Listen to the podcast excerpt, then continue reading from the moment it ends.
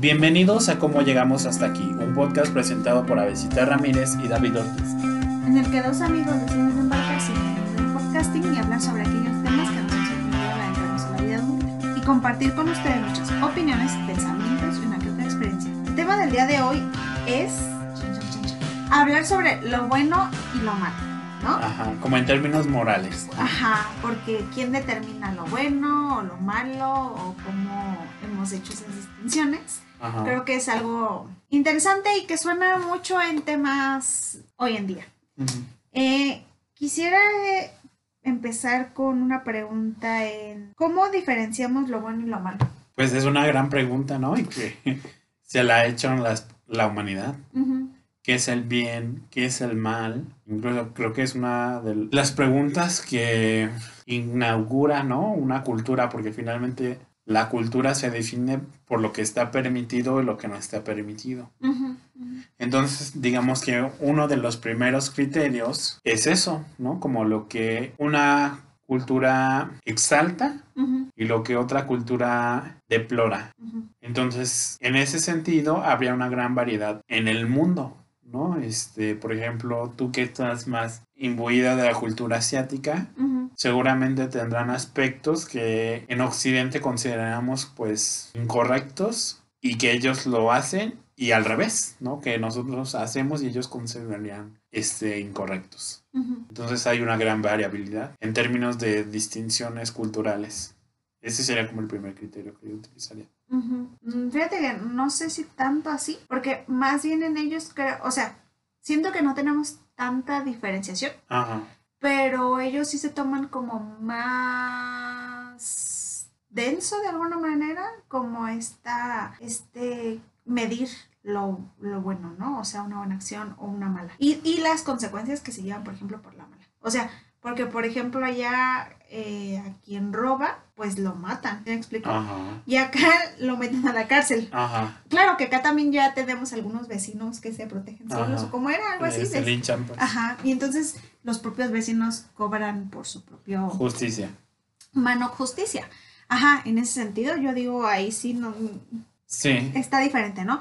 Pero por ejemplo, eh, ellos, ¿no? O sea, cosas como estar en la calle o hacer un café y yo dejo mi celular ahí, mi celular ahí se queda. Ajá. No importa que yo me vaya cinco kilómetros lejos. No, aquí no. Ajá, entonces aquí, Ajá. perdón, pero regresas y ya no hay nada, ¿no? O sea, en ese sentido creo que, que, que no somos tan diferentes.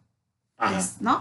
O sea, digamos que en las do- en los dos contextos el robo sería algo no aceptable, pero en uno tendría una carga de consecuencias muy pesada más Sí, y en otro no tanto. Sí. Es algo como que se relaja. ajá. Entonces, ok. Ok. Y, o sea, y por ejemplo, eh, pensémoslo a eso sí, en términos de, por ejemplo, lo que sería una buena mujer, que es un tema que creo que es complejo. Eh, por ejemplo, si allá todavía no se espera mucho que eh, una mujer sepa sobre el cuidado de la casa, el cuidado de los hijos, el cuidado de, de, de, de, de uno mismo, el cuidado de la imagen del otro, Ajá. este que de pronto pareciera que, por ejemplo, si una mujer es mal hablada, o sea, habla como con pendejadas chingaderas, ¿no? No es tan bien vista, ¿no? Por ejemplo. O que una mujer, este, que de pronto no es tan prolija en la forma en la que viste, pues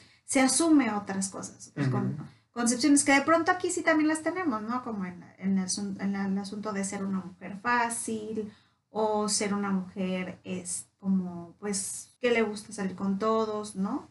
Y que no es tomada tan en serio, por ejemplo, en ese sentido. Ujú. Sí, sí, sí veo como que hay de pronto todavía una carga muy pesada, ¿no? En, aqu- en aquella cultura que ya no es tanto aquí por el peso que tiene el movimiento feminista. No tanto por, por, por como, digamos, realmente las, el cambio de ideologías, Ajá. sino por el peso que crea este, Sí.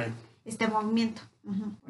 Sí, también pensaba en algo que me comentaba una amiga, que ella había conocido a un, un marroquí, una persona de Marruecos, Ajá. y entonces este, mi amiga vive sola, y le dijo, oye, esa persona de Marruecos, ¿por qué vive sola?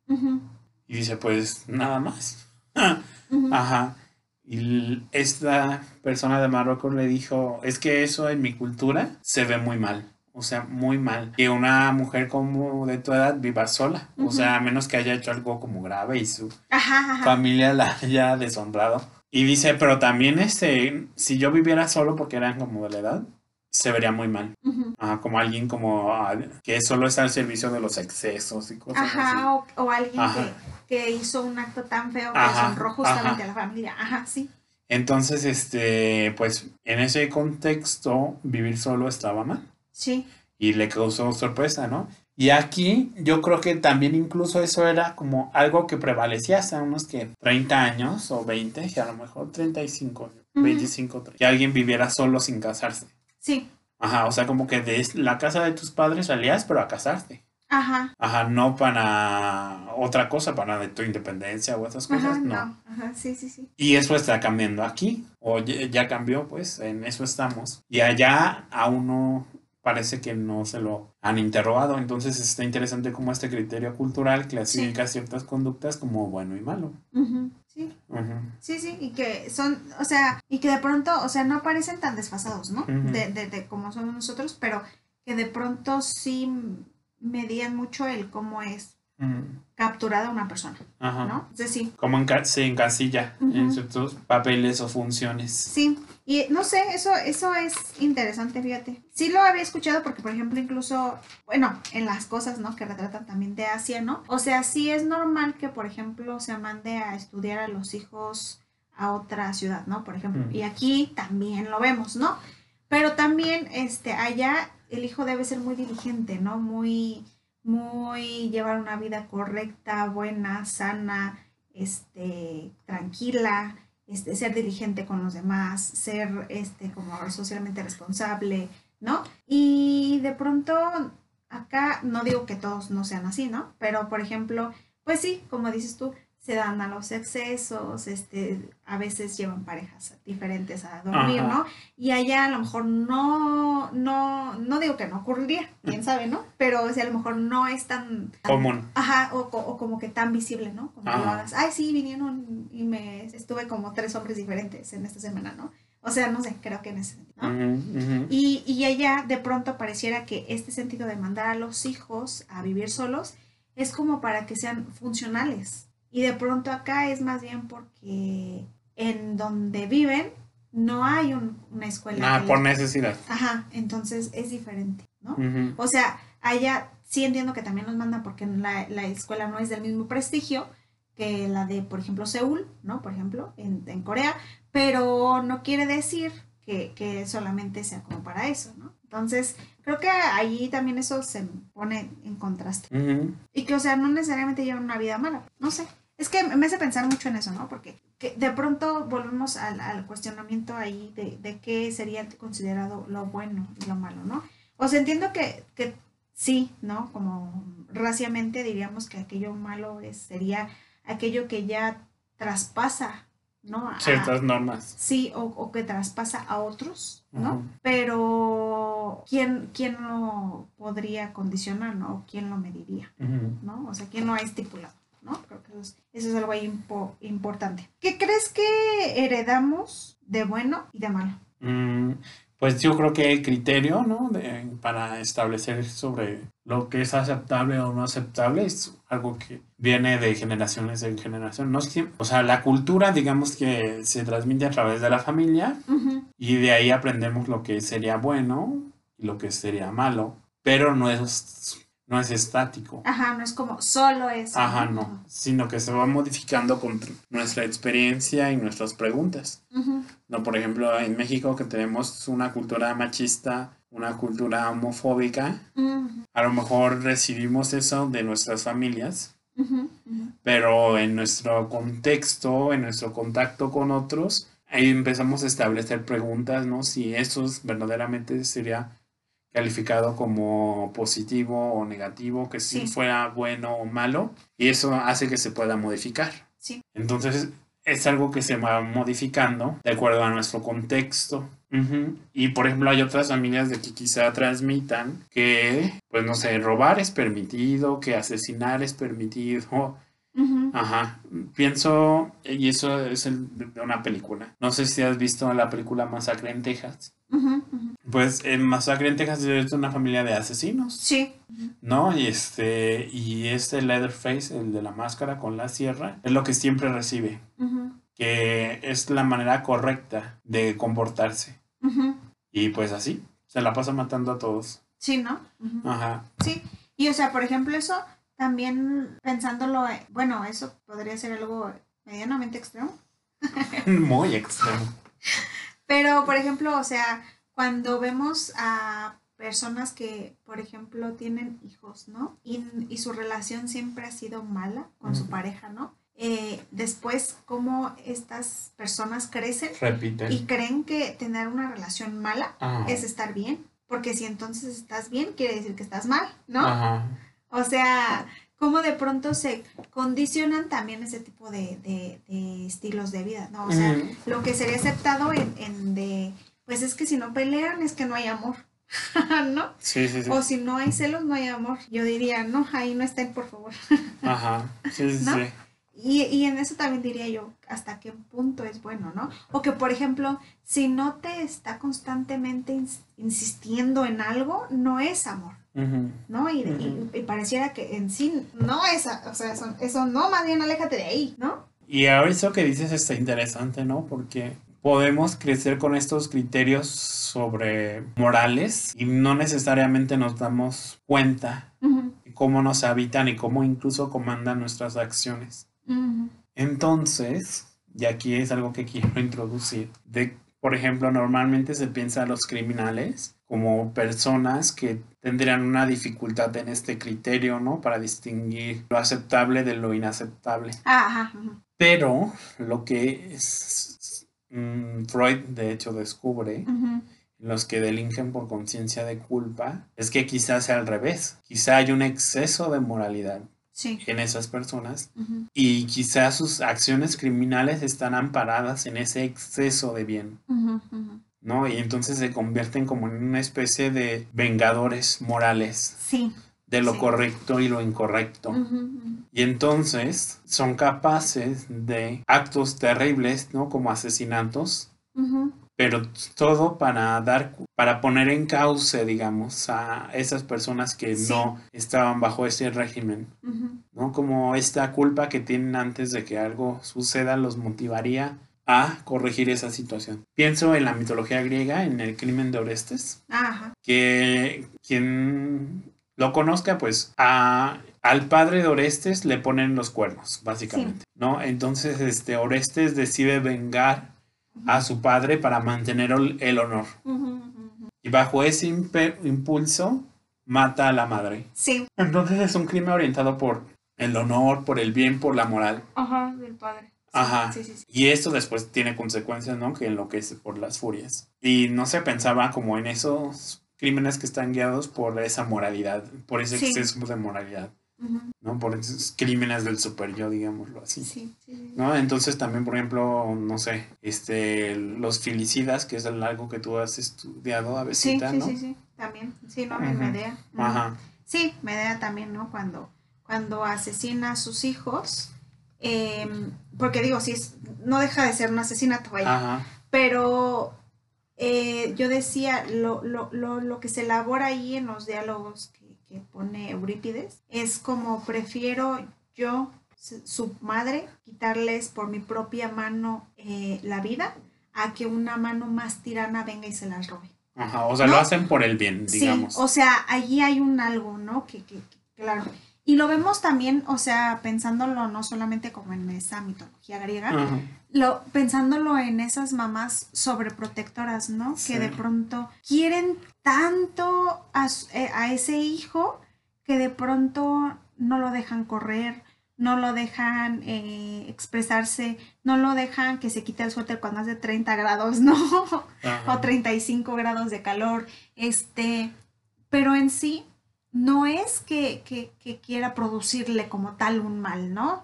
Sino que está este bien de pronto mal orientado que se que justamente se raya en eso que Ajá, es, por, ajá, que por es el, ex- tóxico. el Ajá. exceso de bien, ¿no? Sí. El exceso de ser una buena madre, el exceso de cuidar, ¿no? El exceso de... Sí, Siempre está como este exceso de bien. Sí, y que por ejemplo a mí eso también me, me hace cuestionarme porque por ejemplo ha, habi- ha habido algunos casos, ¿no? De, de, de algunas notas que he leído de a lo largo de la historia también hacia ti, ¿no? En, la- en los cuales había como el suicidio de, de toda una familia y era como ese mismo, ¿no? Sentido de los padres de yo no puedo proveerle un futuro a mis hijos, yo mismo me los voy a llevar, ¿no? Y entonces de pronto agobia eso, ¿no? Sí. O sea, esa excesividad de, de yo no puedo ser correctamente un buen padre, ¿no? Para estos niños y darles, ofrecerles un buen futuro, entonces me los voy a llevar conmigo mismo para Sí. que no carguen con esa deshonra, ¿no? Y de pronto es muy, es, es como intenso ese tipo de, de, de, de, eventos, ¿no? No, no digo que, que, que del todo errados, ¿no? No podría yo realmente poner una, como, ¿cómo se diría? Como una sentencia ahí. Ajá. Pero sí digo, híjole, ¿no? ¿Qué impacto deben tener? Porque sobre todo vienen mucho llenos de mucho prejuicio o de mucho juzgo, como, sí, juicio de, de otros, ¿no? De Ajá. quienes han conducido más o menos su vida.